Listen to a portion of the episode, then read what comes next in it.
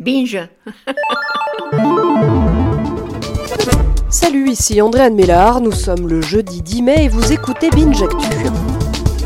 L'info du jour, c'est cette polémique autour de la mort de Naomi Musenga et cette question, oui ou non, le SAMU a-t-il une responsabilité dans cette affaire? En décembre 2017, Naomi, 22 ans, compose le 15 sur son téléphone car elle souffre d'importants maux de ventre. L'opératrice du SAMU lui répond d'un air moqueur d'aller voir ailleurs, plus précisément chez SOS Médecins, sauf que Naomi fait un infarctus quelques heures plus tard et décède une fois arrivée à l'hôpital.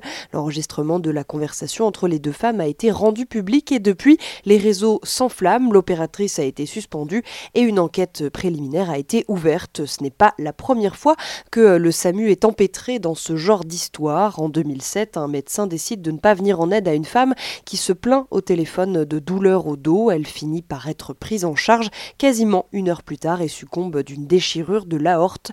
En 2008, c'est un jeune homme de 23 ans qui succombe à un infarctus faute de prise en charge rapide.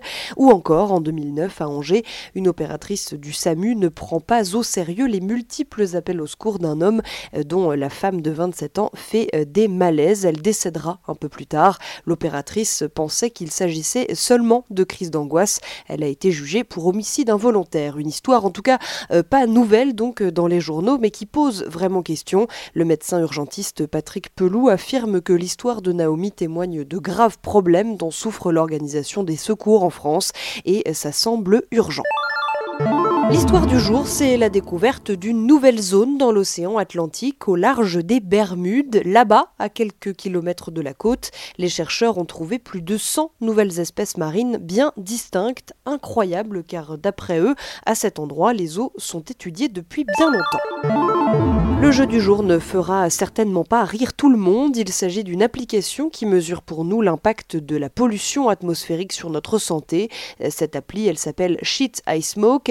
Géolocalise et compare le niveau de particules fines présentes dans l'air à un endroit précis avec l'intoxication liée au tabagisme. Par exemple, dans le centre de Bruxelles, la pollution est équivalente à 2,1 cigarettes fumées en une journée.